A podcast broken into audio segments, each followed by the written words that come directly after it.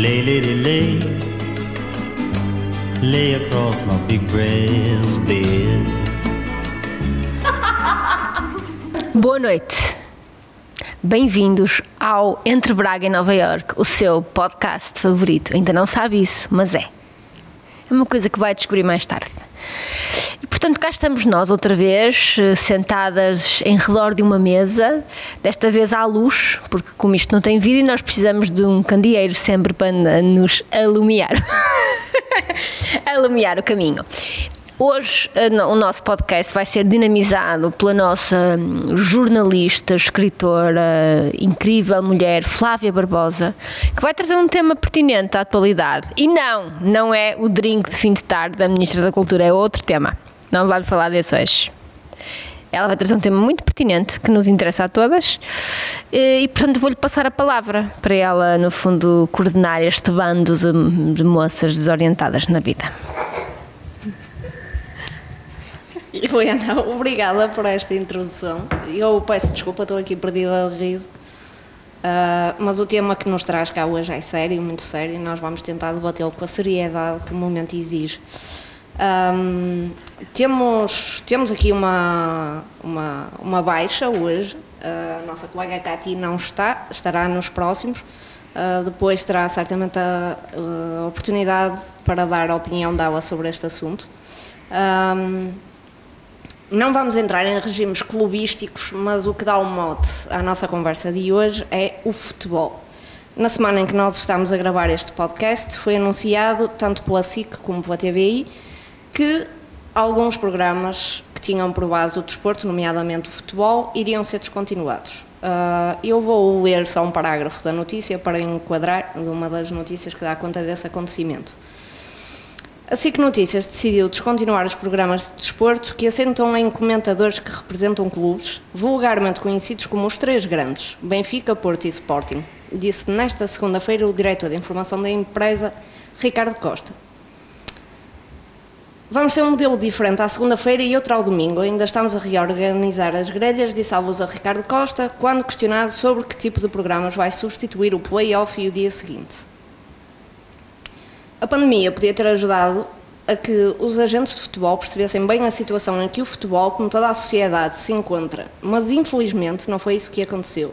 Ou seja, o regresso do futebol voltou ainda pior do que estava antes em termos de guerra entre os clubes.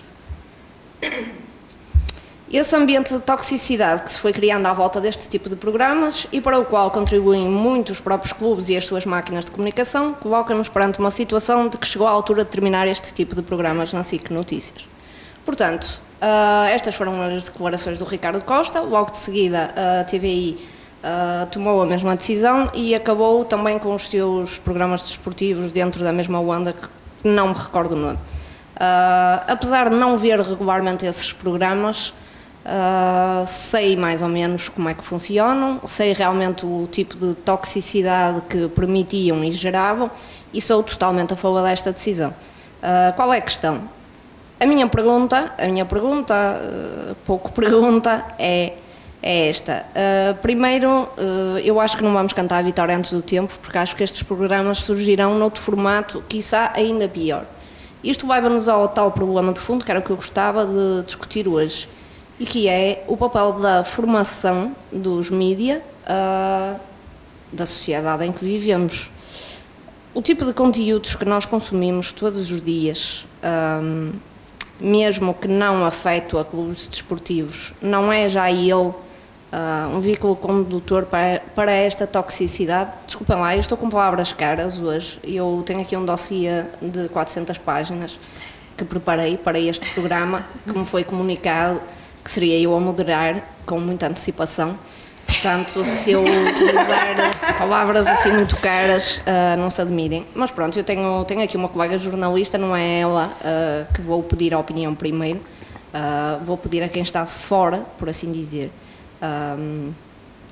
E vou perguntar aqui à minha colega Cândida o que é que ela acha, se acha que a população também tem culpa neste tipo de conteúdos, ou seja, este tipo de conteúdos surge porque há gente a ver, porque há gente a consumir. Seja este ou qualquer outro que leva as massas a discutir ou a destilar ódio nas redes sociais, nas caixas de comentários dos jornais, etc, etc. O que é que nós podemos fazer para mudar isto? É óbvio que esse tipo de programas não só estimulam um determinado tipo de comportamentos, como apelam para um lado do ser humano, é? Uh, que é facilmente fácil de espicaçar, que é a crítica fácil, o algoritmo, o comentário bancada, claro. Uh, eu pessoalmente não sou consumidora desse tipo de programas, vejo muito pouco a televisão, mas também estou completamente desaponto, pouco conheço esse tipo de programas e do mundo do futebol. Uh, não me identifico com esse tipo de cultura, não me identifico com esse tipo de, comunicação, de, de debate de ideias. No geral, acho que acho pouco educativo, um pouco irracional também, bastante irracional. Uh, e assim, o que me ocorre as poucas vezes que assistia uh, esse tipo de, de programas uh, é que realmente o futebol acaba por, por legitimar um determinado tipo de discurso e de comportamento que as pessoas na, na realidade, fora daquele contexto, nunca teriam, não é? Ou seja, as pessoas têm uma espécie de alter ego, se calhar, que só usam ou nessas situações ou quando estão atrás de um ecrã, coisas do género. Porque eu falei de programas desportivos, mas eu estendo isto a outras coisas, ao, e que vão ao encontro do tal voyeurismo que tu falaste, como o Big Brother e coisas assim do género. Eu acho que hoje eu até estava a pensar bocadinho nisto e nós, as plataformas, as, as, diferentes plataformas, as diferentes mídias não são bons ou maus por si só. Eu estava a pensar, porque como, tenho uma marca e, e, e sou designer, tenho que me expressar através das redes sociais e diferentes redes, em diferentes redes expresso de formas diferentes. E eu pessoalmente não me identifico com, a, com, a, com o teor de, o tipo de informação e com o tipo de, de registro que as pessoas utilizam no Facebook, não, cada vez me identifico menos. Um, mas na verdade, o, o, que faz a plataforma boa ou má são as pessoas. Nós é que temos o, o poder de embelezar a plataforma, de encher de coisas boas, de coisas úteis, de coisas relevantes para nós e para os outros, ou de sobrecarregá-la com informações desnecessárias, com, a, com áudio gratuito. Acho que isso é absolutamente óbvio, não é? Eu, como a área que eu trabalho é uma área muito relacionada com a beleza, muitas vezes escuso-me mesmo a, a, emitir certas opiniões que eu tenho sobre muitos temas, uh, mas sinto que não é, não é, não me sinto chamada a entrar em, em discussões sobre certos temas acerca dos quais muitas vezes até tenho opiniões muito fincadas e muito fortes. Mas não é da minha maneira de ser discuti-las nas redes sociais. Agora que acho que sim, que devemos refletir acerca disso, sem dúvida. Emma, achas que uma possível mudança para isto poderá ser assente na educação da população? Olha, eu acho acima de tudo que é uma, é uma oportunidade, é uma oportunidade hum, perdida neste sentido. O desporto, eu pratiquei sempre desporto e desportos coletivos, e o desporto, em particular o futebol, porque não podemos negar, não é? Eu, eu, eu adoro futebol, hum, adoro o meu clube, não é? Uh, sou benfiquista, e há, mas, isto para, para, dizer o quê? Mas quando o meu clube ganha, para explicar como isto vai à pequena coisa, uh, o meu clube ganhou não foi o outro que perdeu, foi o meu que ganhou. E muitas vezes aquilo que acontece, não só de pessoas do meu clube como de outros, é quando o, clube, o seu clube ganha, a preocupação é dizer que o outro perdeu e fazer o comparativo e instituir esse discurso de ódio. E na realidade, isto no caso do desporto e no caso do futebol, é uma oportunidade perdida, porque o futebol, hum, assistir a um jogo de futebol, vermos a nossa equipa, em primeiro lugar é algo verdadeiramente democrático. As pessoas são todas iguais, Podem estar sentadas na cadeira A, na cadeira B, na cadeira C, ou estar a assistir em casa e a casa ser melhor ou pior. Mas nos comportamentos, na paixão que as pessoas têm por aquilo, aquilo é muito genuíno e é bonito. Um, e aquilo que, que, eu, que eu imagino, e porque foi assim que eu fui, é, é, é, que eu fui a primeira vez, é as famílias que vão participar numa, numa atividade que é, que é ligeira, ok? Que pode ser entretenimento, mas que é uma paixão partilhada e as pessoas precisam de partilhar paixões. Porque dos, um dos motivos para nós andarmos todos desencontrados uns dos outros neste mundo é que nós não partilhamos paixões, estamos demasiado focados em nós. Se calhar às vezes até, até as temos partilhadas, mas não falamos, não conversamos. Portanto, eu acho que acima de tudo é uma oportunidade eh, perdida, porque o futebol tem algumas coisas, o desporto, muito, muito positivas, porque no fundo entram em campo, e é, claro que Os jogadores de um clube têm condições que de outros clubes não têm, mas à partida a pessoa vale-se pelo seu trabalho, pelo seu esforço, pelo seu treino. Uh, o, o, futebol é um desporto e outros que apelam à tolerância, onde não há racismo, portanto, ou, ou, pelo menos que se pretende que não exista. Portanto, as pessoas valem por si próprias. Portanto, tudo isto podia ser muito positivo. Tudo isto podia ser muito positivo em termos de mensagem. E eu acho que isto começa precisamente quando uh, estes protagonistas, não é, que são muito bem pagos de uma forma geral, pelo menos aqueles que têm palco, e portanto, uh, quando eu sou muito bem paga e tenho uh, exposição pública, eu tenho uma responsabilidade acima de tudo. E, portanto, tudo aquilo que eu digo pode ser seguido por vai ser seguido por muitas pessoas. Qualquer coisa que faz o Cristiano Ronaldo é uma coisa que vai ter uma repercussão. Porque há pessoas que o seguem. Porque nós vivemos numa sociedade tão carente com tanta falta de autoconhecimento que as pessoas têm uma necessidade urgente de seguir alguém. E ouvem qualquer coisa, qualquer pessoa que lhes dê uma indicação, as pessoas vão atrás. E, portanto, estas pessoas têm, podiam, de facto, dar o exemplo, não é? Dar o exemplo fazer coisas altamente positivas que criassem moça. E aquilo que nós ouvimos nas conferências de imprensa, vou começar por aí para chegar depois aos comentadores. Nos comentários é uma coisa de é um discurso negativo, de ódio, de ofensa ao outro, que no fundo é um colega como eu é um colega, um, é um atleta, uh, há comportamentos, há. Ok, há, há, coisas paralelas, há corrupção. Isso acho que interessa muito pouco. Eu acho que quanto mais nós acicatamos o ódio, mais essas coisas se potenciam. E pronto, quando chegamos a esses programas, uh, e agora acho muito interessante que ainda bem que o Ricardo Costa fez uma reflexão e que a, que a TVI a seguir seguiu as pisadas do diretor de, de programas da, da SIC Notícias. Mas no fundo, uh, quando os programas foram criados era para isso. Não foram os clubes que puseram lá, ok, agora ele diz que os clubes é que puseram lá as pessoas e que as instrumentalizavam, mas eles é que, que as contratavam e pagavam, que aquilo não era caridade, com certeza. Eu pensei, pensei muitas vezes nisto, eu pensei, eu fazia isto bem. Eu fazia isto muito bem e também podia tratar mal pessoas e podiam-me pagar, não é? Pá, achava, achava que poderia fazer isso bem. E, portanto, agora estamos todos armados agora em, em, em puritanos, ia dizer que ninguém, ninguém tem a responsabilidade e eu estou contigo e acho que o que vem a seguir pode ser pior. Mas isto depois estende-se, estende-se aos influencers, aos Big Brothers, àquela coisa das passadeiras vermelhas, de estar tudo a comentar. Não estou a comentar o que ela tem vestido, mas já estou a comentar a, comentar a vida alheia, o, o comportamento, o namorado, já não é uma coisa construtiva, mas é destrutiva. E o destrutivo vende. Porquê? Porque as pessoas têm uma ausência enorme de si e incapazes de olhar para si e de se construir e de se autocriticar, querem é apontar o dedo ao outro e dizer que aqueles sapatos são horríveis e aquela tem uma solita ali que não fica bem e aquela roupa é não sei o quê. Portanto, isso é uma coisa que acontece, isso é uma coisa que está a ser potenciada. A TV faz isso, mas depois mantém um programa como a Big Brother com, com comentadores uh, que quer dizer que não são nada construtivos, eu até sou uh, apreciadora de uma forma geral e acho que ela tem imenso sentido de humor da pipoca mais doce, mas acho que uma coisa é o sentido do humor, que tinha graça, outra coisa é quando chegamos a um, a um tipo de comentário e de, e de, e de coisa que já, que já é outra coisa, que eu acho que já não é por aí, não é? Acho que o Big Brother, enquanto princípio, é péssimo.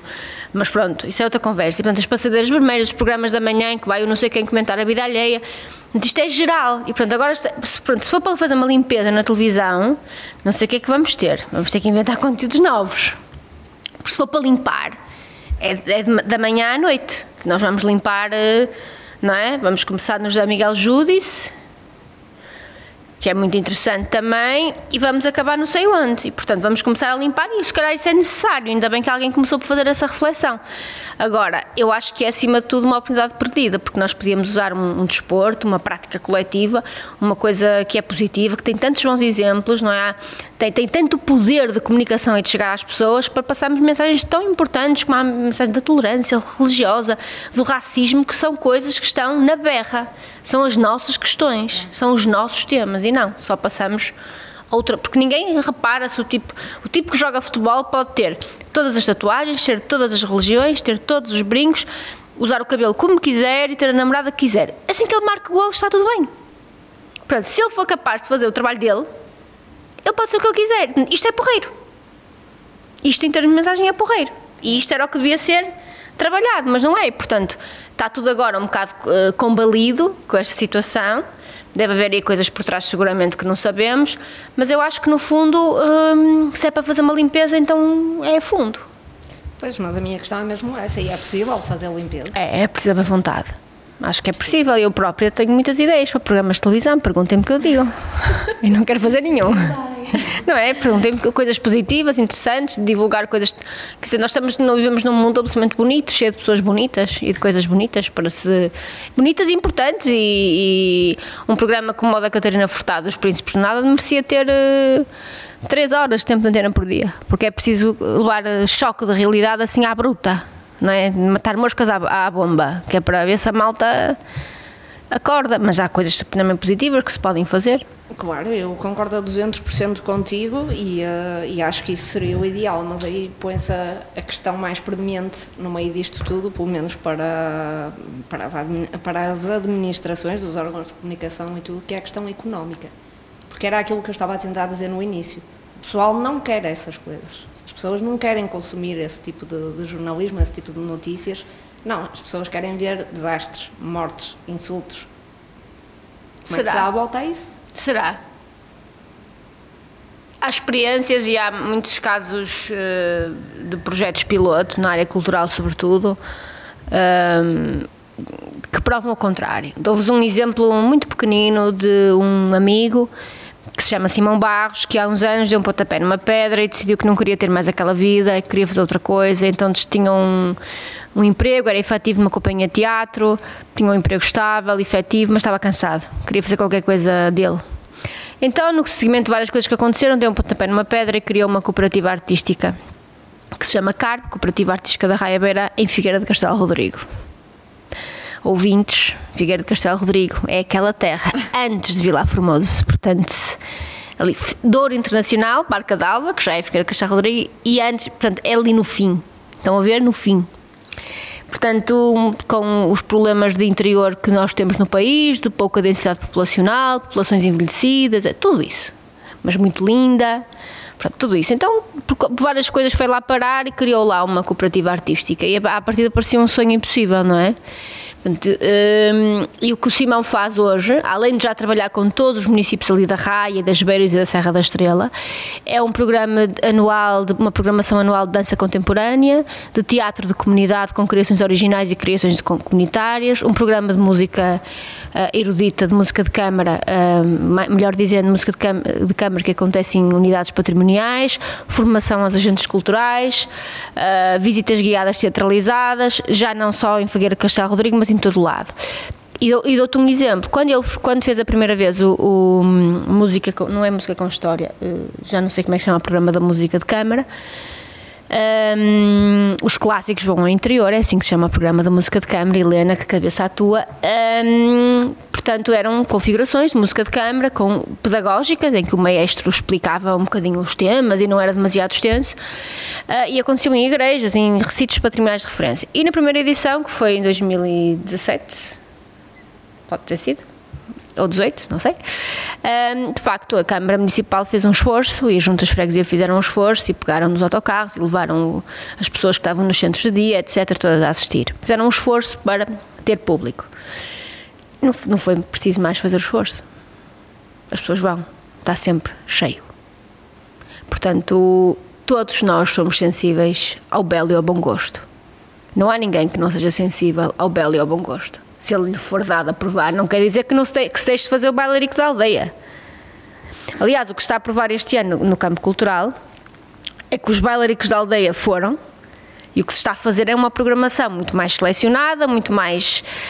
Hum, muito mais selecionada, não é? Com determinadas temáticas, determinadas problemáticas, porque se verificou que era muito mais execuível isso, não só do ponto de vista da programação, mas do ponto de vista também da execuibilidade de acordo com as condições sanitárias, do que os bailes da aldeia. E eu não vi ainda ninguém com saudades do baile da aldeia, com muito respeito por todos os artistas que fazem disso a sua vida e conheço muitos e muitos que trabalham com eles com muito respeito por toda a gente, mas acho que há espaço para tudo. E acho, sobretudo, que se for que, que, que as coisas, se as coisas forem dadas a conhecer às pessoas, se calhar conseguimos experimentar uma coisa nova. Não quer dizer que não haja os programas da manhã, da tarde, que divulgam as terras, quase acho isso fantástico, vão, montam o palco no meio das praças e aquilo são horas direito e bem.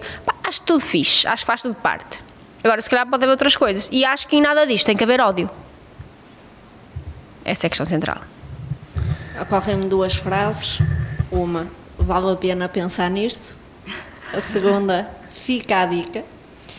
Ana, eu agora gostava de ouvir a tua opinião como, como jornalista e como pessoa que, que lida todos os dias com outros colegas jornalistas, outros órgãos de comunicação uh, e que tem acesso a, a, números e a visualizações, vês, por exemplo, no, no Facebook, uh, quanto, é que uma, quanto é que uma notícia é lida, por assim dizer. Uh, eu gostava que me dissesses da tua experiência o que é que achas que as pessoas leem ou gostam de ler neste momento. Olha, Quem diz ler, peço desculpa, eu sou suspeita, tem a ver com a minha área de trabalho. Quem diz ler, diz ver, ver, consumir. Olha, daquilo que eu vejo, as pessoas gostam de desgraças, drama, mortes, acidentes, sangue. Um, o drama. O drama. O horror. O horror. A tragédia o top 5 da, do mês, da semana, é sempre, sempre, sempre, sempre tragédia. Nunca houve uma semana em que algo bom tivesse no top dos mais lidos daquilo que eu, que eu vi até hoje. E claro que isso numa empresa traduz-se em números, não é? Portanto, claro. se isso dá números, não é? E, e não é por falta de notícias boas, por assim falar, não é? Por assim dizer. As notícias boas estão lá e muitas vezes dão muito trabalho e têm muita qualidade e vêm acompanhadas de outros conteúdos na, na área da multimédia, da fotografia, que, que são interessantes. Mas o que ganha sempre é, é o desastre. E e o que conta ao fim do mês, muitas vezes, são os números. E nós trabalhamos muitas vezes para números. E infelizmente é assim que acontece. Mas és da opinião da Helena, achas que o caminho é insistir e tentar procurar com que haja mais oferta realmente de, de coisas boas, de coisas com, com qualidade? Não que o resto não seja feito com qualidade, não é isso que estou a dizer não é? Mas realmente deixar um pouco mais de lado o negativo, ou isso faz parte do mundo ideal, em que o dinheiro tem menos peso do que aquilo que realmente tem. Eu acho que pode haver aqui um, uma balança Uh, não digo que não haja pessoas que, não, que leem as coisas boas e as reportagens bem feitas e as histórias bem contadas e uh, não digo que não. Uh, agora, a, a, a, balança está muito desequilibrada, mas, mas acho que sim, que há esperança e, e também é para isso que nós trabalhamos todos os dias. Se for para dar desgraças, só, Deus me livre, não saímos de casa todos os dias em desespero. Uh, mas são as histórias boas e as pessoas e, e as coisas bonitas, como a Helena estava a dizer, que, que nos dão este alento para continuar. E acho que sim, que há esperança e que hum, cabe-nos a, a nós, não diria educar, mas dar esse cheirinho todos os dias para que um dia consigamos dar a volta. Isso, isso leva a uma questão inicial à qual a Helena acabou por não, não chegar a responder. Dizia mais duas coisas. Por causa desta coisa das coisas força, boas. Força por causa destas coisas. Eu acho que não temos que falar só de coisas boas no sentido positivo. Acho que é muito importante falar das tragédias. Acho que tem a ver com a forma de abordagem. E acho que há falta de jornalismo de investigação e depois isso gera desinformação. Uh, por exemplo, esta semana uh, foi assassinado em Moscavide um ator uh, negro porque é isso que ele é, negro. Nós hoje temos muito poder das palavras, não podemos dizer lésbica, gay, negro. Não, é isso, não é? Quer dizer, a pessoa é e, portanto, eu acho que a abordagem é que foi errada, porque aquilo é uma excelente oportunidade para nós falarmos de um racismo que está escondido. Uh, acho que é uma grande oportunidade para nós falarmos de uma questão que é perene, que é urgente, que é a forma como Portugal resolveu ou não resolveu a questão dos retornados. Uh, eu não acho que as pessoas vieram mal ou bem, eu acho é que o país não teve, não, socialmente não soube resolver essa questão. Uh, acho que nós temos um país com muitas pessoas traumatizadas, eh, que não resolveram os seus assuntos, que sentem que tinham tudo e que estão injustiçadas e que destilam ódio. E pronto, essa é que era, ou seja, nós não temos que, que não falar deste tema, nós temos que falar do tema à força. Mas temos que falar do tema. Agora não vamos estar a discutir se o senhor disse aquilo, se disse o outro, se disse que ia buscar a arma. Se disse... Eu acho que essa questão não é importante. Acho que é uma oportunidade para ir àquele bairro e a outros ahm, e perceber exatamente, ir a esse bairro, ir a outros e perceber exatamente hum, quem são aquelas pessoas, uh, que, que- que conflitos sociais são aqueles, de que forma é que aquilo estraga ou prejudica socialmente a paz naquele bairro, que, que faz com que o, o ódio destile diariamente, que, forma é que isso influencia a integração das crianças nas escolas. Eu acho que temos aqui mais fundo e falar a sério. O programa da Cristina, da Catarina Furtado, infelizmente, não é sobre nada de positivo. Certo, sim. É, é trágico. Portanto, não há jornalismo que nós temos falta em Portugal e noutros países também. Acho que a França faz um bocadinho mais, mas, mas é pouco, é curto. Eh, e o Reino Unido também, mas já foi muito menos sensacionalista do que é agora. É falar a sério. Nós não temos uma- um, um trabalho de investigação a sério sobre o conflito entre Israel e a, Palestina. E é importante percebermos o que é que se passa ali, porque pessoas não sabem. Acho que as judeus contra árabes, uns estão ali, outros estão acolá, e ninguém percebe, ninguém faz isto a fundo, e portanto, depois as pessoas não sabem. E depois tu não sabes, vais a Israel e ouves um guia turístico israelita judeu e ficas convencida que os judeus têm razão. Portanto, porque não foste capaz de. não, não, não tinhas filtros. Isso é perigoso. Ou seja, vai bater novamente na questão da educação de que eu falei Tudo. inicialmente. Portanto, eu acho que tem que se falar de tudo, do negativo e do positivo. Tem que se falar a sério e aproveitar as ocasiões para falar das coisas a sério. A questão do Marega, futebol, foi uma, uma, uma oportunidade perdida. Portanto, a da altura estávamos todos a discutir o sexo dos anjos, quando na realidade aquilo era uma, uma oportunidade para perceber, para mais uma vez discutir o racismo, porque o racismo existe. A sociedade portuguesa é altamente racista. A questão é, não tenho nada contra os pretos, desde que a minha filha não case com um. Pois, exatamente. Isto é sim, eu ouço isto muitas vezes. E eu não tenho nada contra homossexuais, né? de- desde que não venham para a minha casa. Portanto, Desde que o meu filho não seja um desde que o meu filho não seja, e a essas pessoas um dia vai-lhes acontecer, e ainda bem. E ainda bem, só tenho pena da, da pessoa que tiver que lidar com a rejeição. Eu acho que é importante falar do mal. Agora, é importante falar a sério.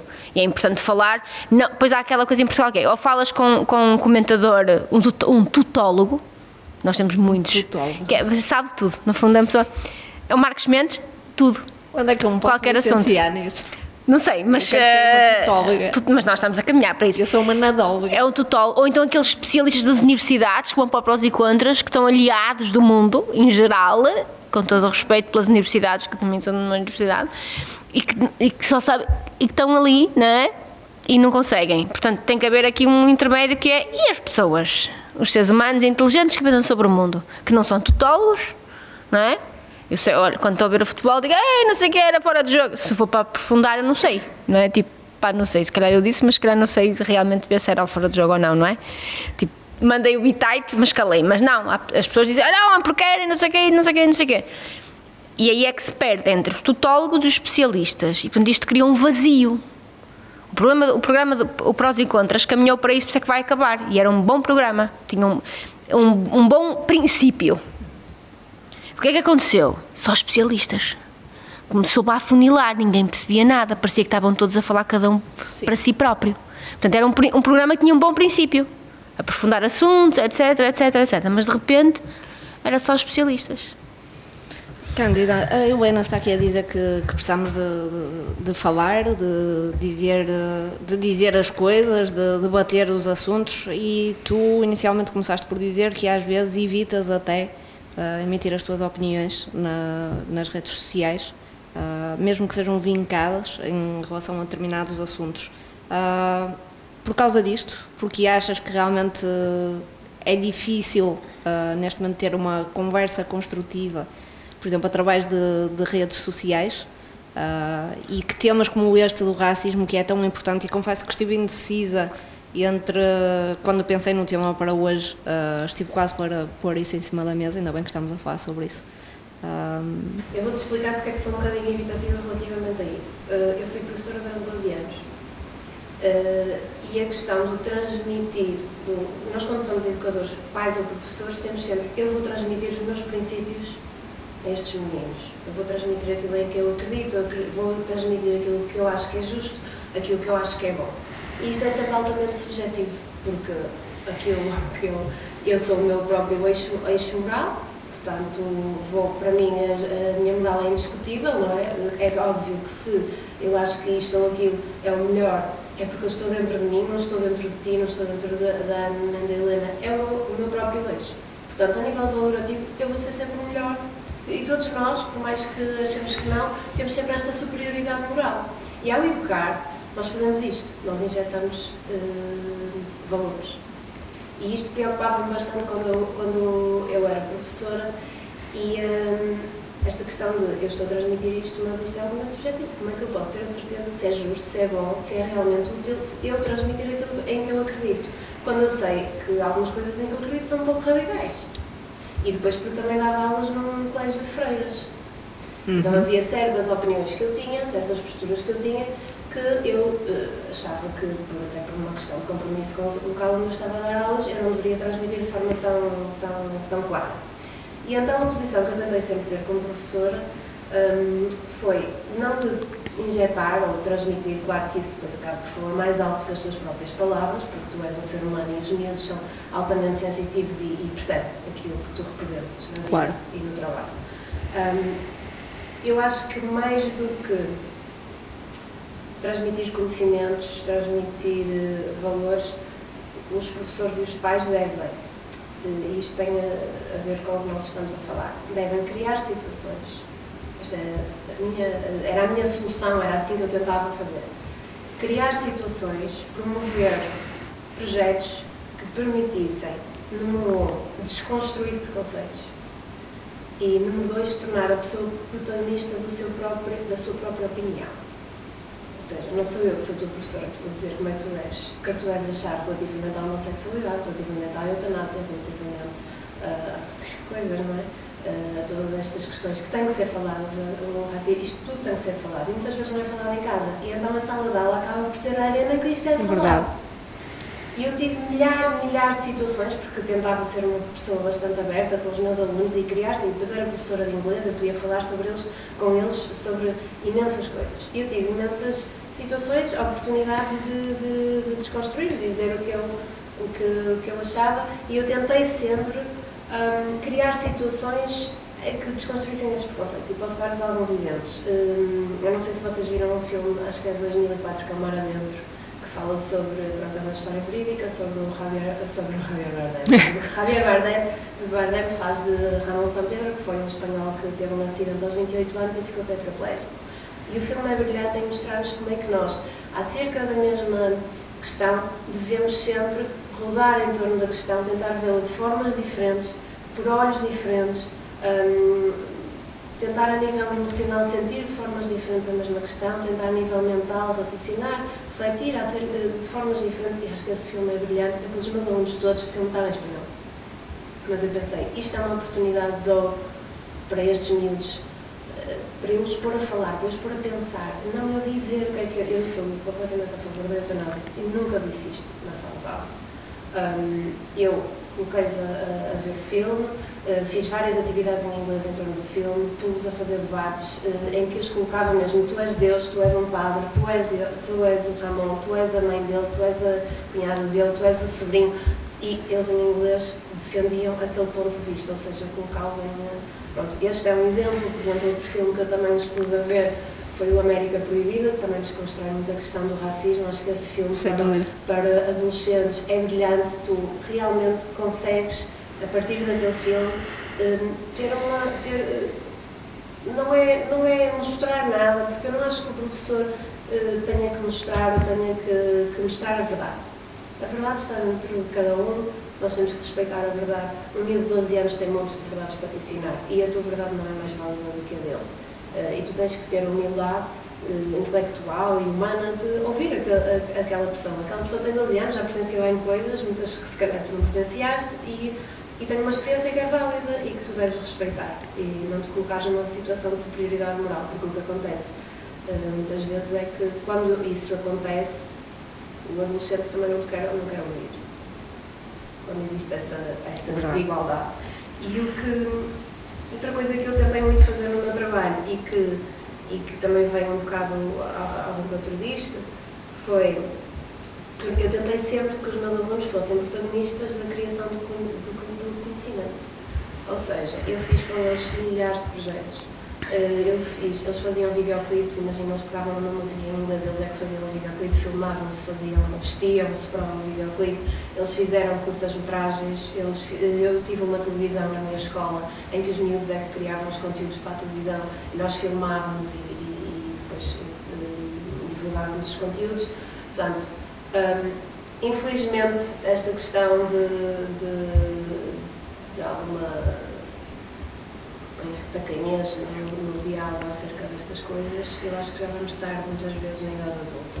Ah, acho que as coisas têm que ser desconstruídas, têm que ser construídas, aliás, numa idade mais precoce, em casa, na escola, eh, e aliás o América Proibida no fim, no fim há uma, há uma parte do filme em que ele diz eh, não, isto não começou com o grupo de amigos, o- o- os nossos preconceitos não começaram com o grupo de amigos, começaram muito antes e aparece, um, não sei se vocês se lembram dessa parte do filme, mas aparece um diálogo deles ao jantar e já o pai a dizer, apareceram os pretos cá no bairro, não sei ele dizia isso, isto começou muito antes. Hum, aos 20, aos 30 anos, aos 40, eu acho que já se vai tarde para, para realmente hum, refletir corretamente acerca das coisas. E é por isso que eu acredito muito na educação. Já não estou na educação, mas enquanto estive, tentei, tentei ao máximo não impingir, eh, mas ao mesmo tempo também construir alguma coisa que eu acreditava. Disseste aí uma coisa que me pareceu muito importante agora e que, que realmente pode ser uma fonte de problemas, que é ah, não se atacar estas coisas em idades jovens, porque realmente ah, quando as pessoas a partir de uma certa idade, não é? Que nós temos o ditado do burro velho não aprende línguas novas e começa a ser um bocadinho difícil mudar mentalidades. Portanto, realmente o tempo de, de formá-las ou de ajudar a que as pessoas tenham um pensamento crítico já não se pede mais do que isso. Realmente não é tal superioridade moral como tu estavas a dizer, eu concordo absolutamente contigo. Há coisas que acho que não devem ser impostas. Deve é dar-se espaço às pessoas para ah, adquirirem e construírem conhecimentos à volta de determinado E às assunto. vezes é com coisas muito pequenas, sabes? E eu, eu lembro-me que eu, como- professora, havia, havia ali coisas, não, isto é uma oportunidade, não posso só pensar em dar a matéria, isto, é, isto, isto tem que ser falado. Coisas muito pequenas do género, ah, eu vi não sei quem eh, com o marido, ela é mais alta do que o marido. Coisas assim, ah, eu vi, eh, mas porquê, qual é o problema? Mas porquê é que nós não podemos ir, isto até às vezes eu lembro-me disto dito por uma rapariga, é que nós não podemos ser mais altas do que o homem? É o mesmo que eu te dizer que tu um dia não podes ganhar mais do que o teu marido. E às vezes basta a professora fazer uma pergunta: porquê? Porquê, que é feio a mulher ser mais alta? Porquê? Basta fazer essa pergunta. Basta, ah, professora, os gays deviam ser todos condenados à morte. Sabes quantas vezes é que eu ouvi isto dentro da sala de aula? Ou, ou oh gay! Como se fosse o pior insulto à face da terra. E isto são coisas que têm que ser, têm que ser tratadas na sala de aula, porque estas coisas foram ouvidas em casa ao jantar e ao almoço. Estas, estas, eh, E isso nada. é assustador. Estes preconceitos são transmitidos por adultos. Isso é verdadeiramente assustador. E cá está, quem está a dizer isto é, é uma pessoa, és tu, Cândida, que não és uma das tais especialistas aliadas da realidade e sim tiveste experiência no campo e no terreno para estás a dizer uma coisa dessas. Tu viste isso a acontecer contigo. Ou seja, não estás a falar de uma realidade Não, não, paralela. estou a falar do que, e eu vou-te dizer até um dos maiores motivos pelos quais eu sa- saí do ensino foi porque eu não sentia que eu, Cândida, podia falar daquilo exatamente como eu achava que era justo falar daquilo. Porque um professor, por norma, não tem toda a liberdade que deveria ter para intervir neste tipo de, de situações. Claro. Eu posso dizer que, por exemplo, houve uma situação em que tive um aluno que disse os gays deviam ser todos condenados à morte e eu aí stop. Ok. E com toda a calma e sabia que ia ser uma situação de grande tensão, estamos a falar de miúdos do nono ano, já têm uma certa. E tu sabes que foram os pais que transmitiram aquelas ideias, portanto isto tudo requer um grande jogo de cintura, stop, eh, com toda a turma a ouvir, eu tenho que representar a voz do outro lado. Eu não posso deixar passar uma frase destas dentro da minha sala. No entanto, eu sabia que, sendo dema- contrapondo demasiado viva voz aquela ideia, eu ia ter problemas com os pais daquele aluno. Claro. Coisa que eu tive, por acaso tive. Eh, Porque eu disse que não acordava de todo, não estive ali com uma grande discussão, mas até os argumentos dele eram que eu, como professora num colégio católico, não deveria estar a defender a homossexualidade. Foi assim que ele argumentou comigo. Eu estava a defender gays, que eu estava a promover a homossexualidade na sala de aula, etc. Portanto, estas coisas todas são muito complicadas, têm que ser abordadas quando não são em casa. Acho que, que sim. Eu acredito muito, na, acredito muito que deveria ser através da educação. Uh, mas também. Mas também a educação tem que mudar. Também existem muitos pés de barro na educação. Claro. Uh, eu acho que isso será assunto para outra edição do nosso podcast também. Uh, eu, entretanto, ia passar aqui a bola. Uh, não, isto não é uma piada futebolística. Mas, mas, foi, foi, foi, foi, foi golo. aqui a Ana, que, que me estava aqui a alertar para, para a realidade do futebol regional e que tem alguns, alguns sentimentos, algumas considerações que gostaria de partilhar connosco fruto de muitos domingos à tarde em contacto com essa realidade? Olha, sim. Eu, quando comecei no jornal, um, estava um bocado perdida uh, na área, então, quer dizer, não sei se ainda estou, mas na altura um, ia fotografar futebol. Uh, regional, eu acho que é assim que se diz, não é? Distrital, regional, não importa. Uh, ia, era. Pronto, não importa, essas equipas. E hum, eu dava por mim com a máquina desligada em muita, muitas alturas e ficava a olhar para as bancadas. Primeiro tinha uns avisos dos meus colegas quando ia, que foi gente, olha, se vis a coisa a ficar assim um bocado para conflituosa, olha, deixa lá, vens embora e não, não importa. E eu, mas não importa, quer dizer, vou eu para os quintos e estás-me a dizer para eu deixar o trabalho a meio e vir embora. Não estava a perceber muito bem aquela. Ok, pronto. Então fui, a única mulher, não é? Não, não, havia mais, não havia nenhuma fotógrafa, nada. A única mulher tinha tudo para correr bem. E tive ali situações em que eu ficava uh, minutos, que, que é muito tempo para a olhar para aquelas pessoas que se juntavam num domingo à tarde uh, apenas só para insultar e elas tinham coros e tudo para insultar. Uh, eram, a maior parte daquelas, daqueles rapazes eram jovens, não é? Uh, com as famílias ao lado, portanto aquilo dava porrada à torta e à direita, dava, ainda deve dar, não é que não vou. Um, aquilo dava porrada à torta e à direita. A polícia era sempre chamada. E uh, eu depois percebi porque é que tinha que me ir embora, porque eles invadiam o campo e era tudo, tudo, tudo à molhada. Um, eu não muitas vezes era, olha, uh, tinha assim umas, umas dicas, não leves esse carro, leva outro. E eu percebia porquê, porque o outro não era descaracterizado descaracterizado e um, porque senão podia sofrer ali umas consequências graves. E para te dizer que estes programas um, desportivos documentários desportivos, parece que eu estou a, a, a, transportar aquelas pessoas para a televisão. Aqueles, aqueles insultos e aquela, aquele ódio gratuito.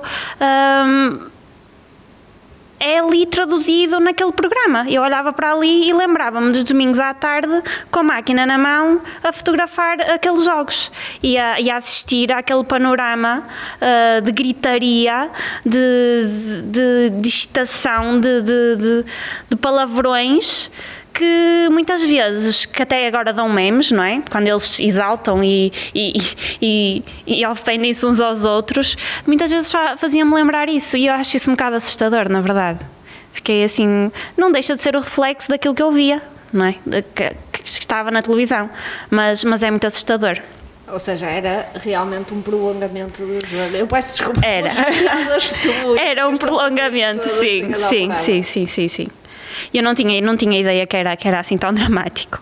Aliás, eu quando cheguei ao jornal uh, e contei aos meus colegas uh, o que é que tinha visto e eles riram-se de mim do género. E novidades. E eu ficava, isto é assim tão normal isto acontecer, a sério?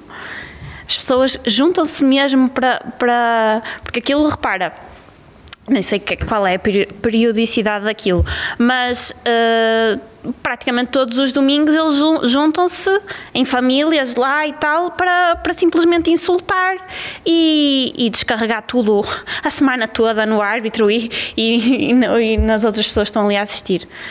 Ou seja, o problema de fundo, mais uma vez, e como a Helena também já tinha referido, é realmente o ódio. Muito, muito. Fiquei chocada e continuo a ficar. E, e- e esses programas, para mim, era, era a continuação daquilo que eu via.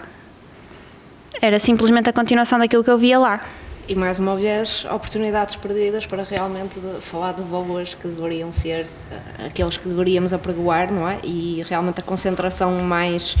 No, não é no lado negativo, se calhar concentramos-nos mais nas faltas do outro e no que o outro, neste caso, o clube não fez, não é? No, no lado negativo, para aproveitarmos e destilarmos eh, um, um pouco de ódio por aí, seja dentro do campo ou fora dele. Ahm,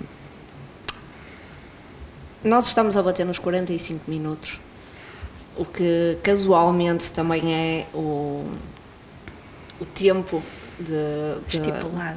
estipulado para meia partida de futebol. Podes dar um... descontos. Ah, estão a pedir des- substituições.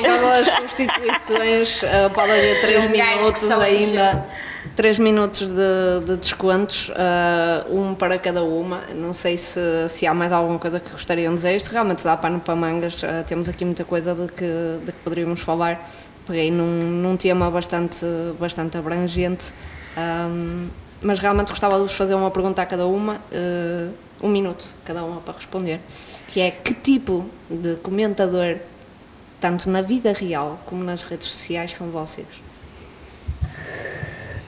Olha, Flávia, hum, eu não gosto quando me dizem, olha Flávia. hum, como vocês sabem, na nossa vida privada, juntas, as todas, a gente todas juntas, eu, eu sou má. Tu mas guardo, sou má, mas guardo para mim. Hum, e portanto, eu sou uma pessoa de opiniões muito vincadas e portanto considero-me genericamente polida, mas sou uma pessoa de opiniões muito vincadas e que tenho procurado adequar a minha postura pública aos cargos e às instituições às quais estou associada. Ah, tenho aprendido muito com isso e com as pessoas com quem trabalho. Mas de uma forma geral, isto só para te dizer e para não ultrapassar o, o tal minuto. Já ultrapassei, mas em frente. Eu acho que nós vivemos numa sociedade com muita ausência de coletivo. Eu sou uma pessoa de coletivo, eu acredito na economia social, nas cooperativas, nas associações, eu acredito nisso, acredito no coletivo, acho que ninguém é alguém sozinho. Aprendi esta frase quando trabalhava em Guimarães e nunca mais me esqueci, com um grande amigo, o músico Tino Flores.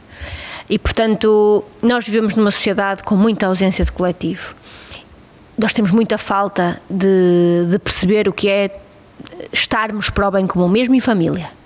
Portanto, eu costumo dizer que eu, com a minha família, com os meus pais, com os meus nós somos uma equipa. Nós trabalhamos para o bem comum. Eu, eu eduquei-me assim e procuro educar os meus assim. Ah, e, portanto, aquilo que eu acho que faz falta é, em jeito de resumo, portanto, eu seria uma, uma comentadora, provavelmente, se calhar, se me enervasse, chegaria a fundo. Sem ofender, mas acho que sou muito vincada e não gosto de ser. Eh, Gosto que a minha opinião seja prevaleça. Não vou dizer o contrário, vou estar agora aqui a armar-me eh, puritana. Mas acho que nós temos essa ausência muito grande de coletivo. Acho que isso faz falta. E o futebol. Eh, Há uma cantora que se chama Madonna que tem uma música que diz eh, Music eh, make the people come together. E o futebol faz isso, une as pessoas. Eu, quando o meu clube é campeão, evidentemente, quando os outros são, não faço isso. Eu gosto muito de ver eh, a festa do de assistir na televisão à festa do Marquês e nunca calhou ir para Lisboa nessa altura, porque nunca calhou. Ahm, e não é por nenhum tipo de rejubilo, é porque aquilo é muito emocionante. Aquela coisa coletiva das pessoas estarem todas ali naquela energia. Ou de como tu estás numa manifestação, ou de que estás num concerto de música, ou que estás numa mesa com amigos a discutir um projeto. É essa energia do coletivo que faz falta. É essa, essa força, caraças, não é? Quando a pessoa pe- vê aquelas imagens da Revolução do 25 de Abril, do, do, do maio de 68, é aquela força. A força das pessoas quando elas estão juntas. Eu acho que é isso que nos faz falta.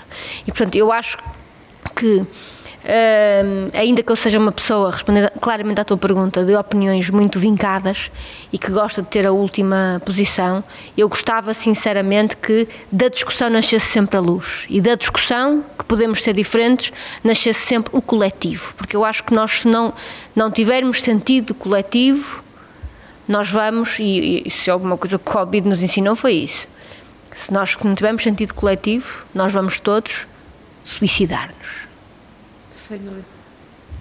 Ana, que tipo Eu- de comentadora és tu? Passiva, assertiva? Eu, depois desta resposta, não sei. Olha, hum, eu acho que sou muito mais observadora do que comentadora, na verdade.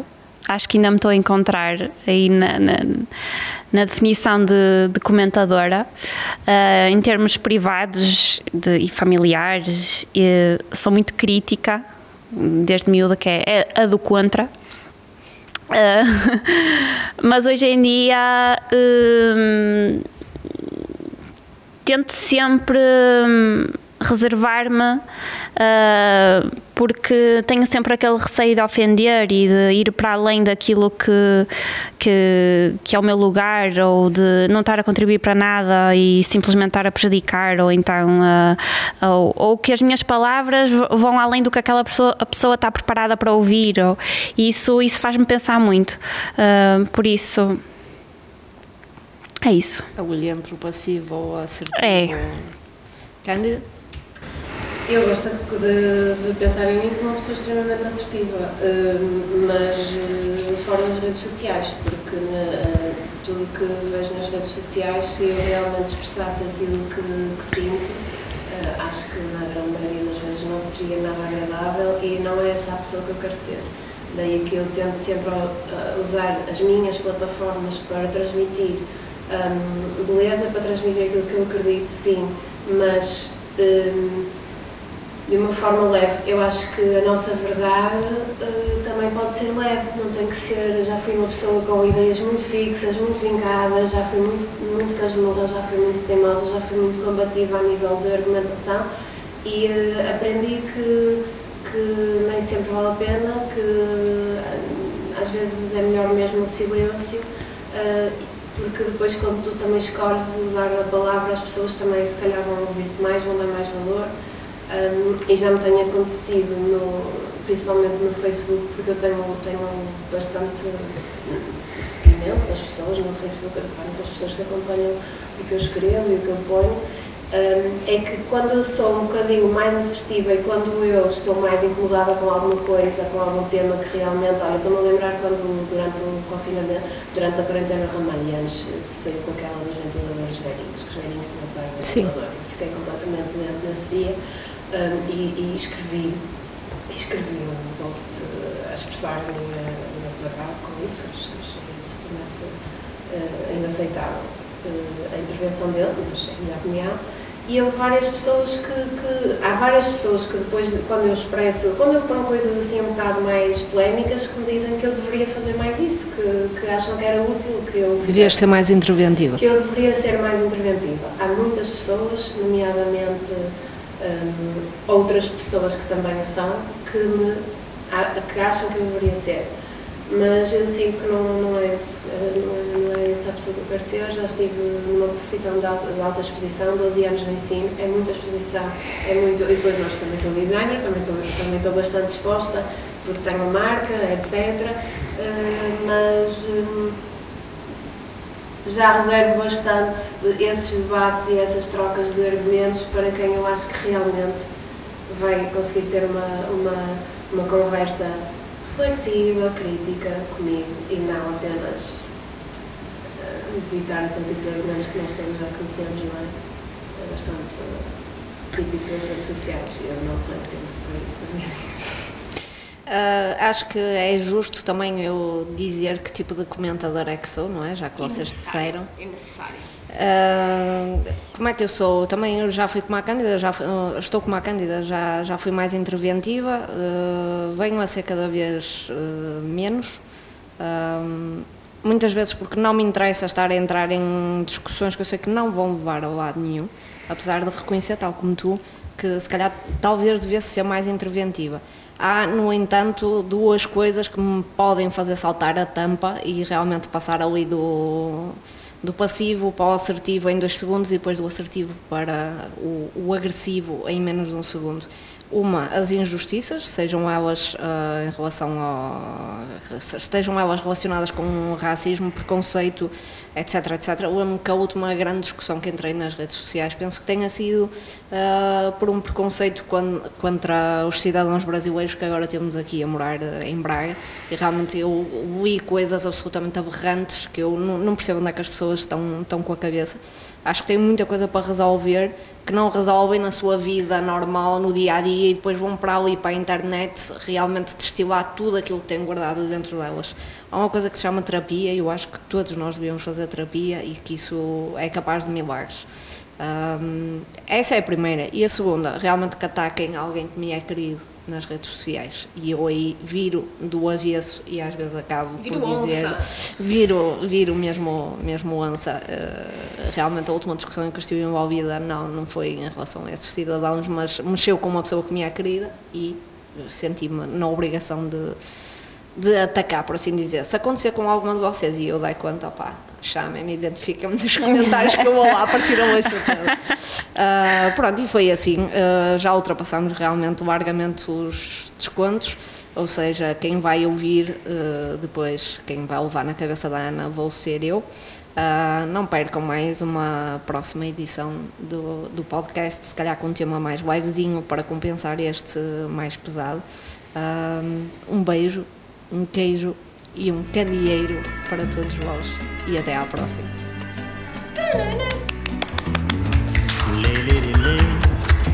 Muito giro!